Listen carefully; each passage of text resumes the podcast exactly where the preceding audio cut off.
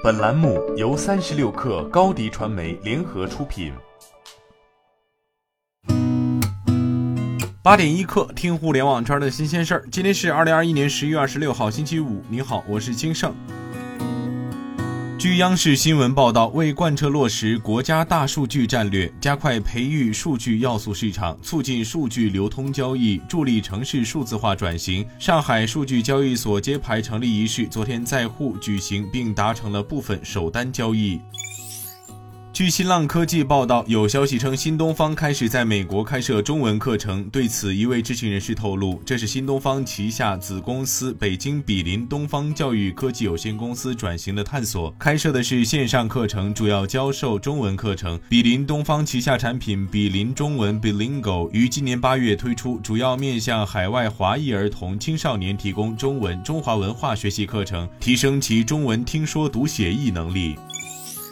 据看看新闻报道，昨天召开的是十五届人大常委会第三十七次会议表决通过上海市人民代表大会常务委员会关于修改上海市人口与计划生育条例的决定。新条例明确，一对夫妻可以生育三个子女，同时女方除享受国家规定的产假外，还可再享受的生育假从原本三十天增加到六十天。条例还新增两项条款，明确符合法律法规规定生育的夫妻，在其子女满三周岁之前，双方每年可享受育儿假各五天。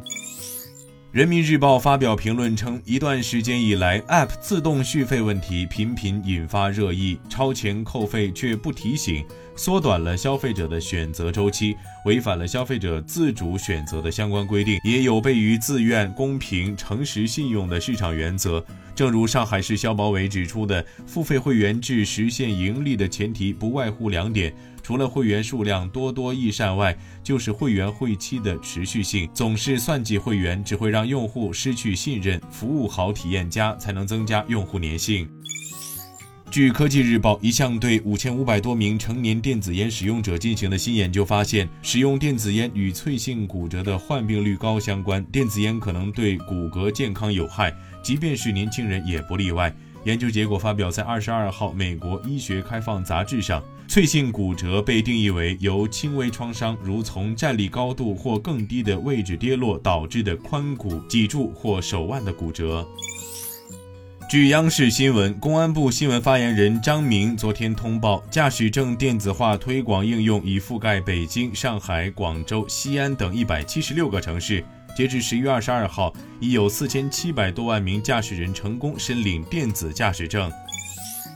新浪科技消息。根据苹果2020年10月至2021年9月的净利润数据，该公司在此期间平均每秒赚取三千美元，稳坐今年全球最赚钱公司宝座。其次是谷歌母公司 Alphabet、微软、Meta、亚马逊，平均每秒产生的利润分别为两千二百三十九美元、两千一百五十三美元、一千二百七十八美元和八百三十三美元。今天咱们就先聊到这儿，我是金盛八点一刻，咱们下周见。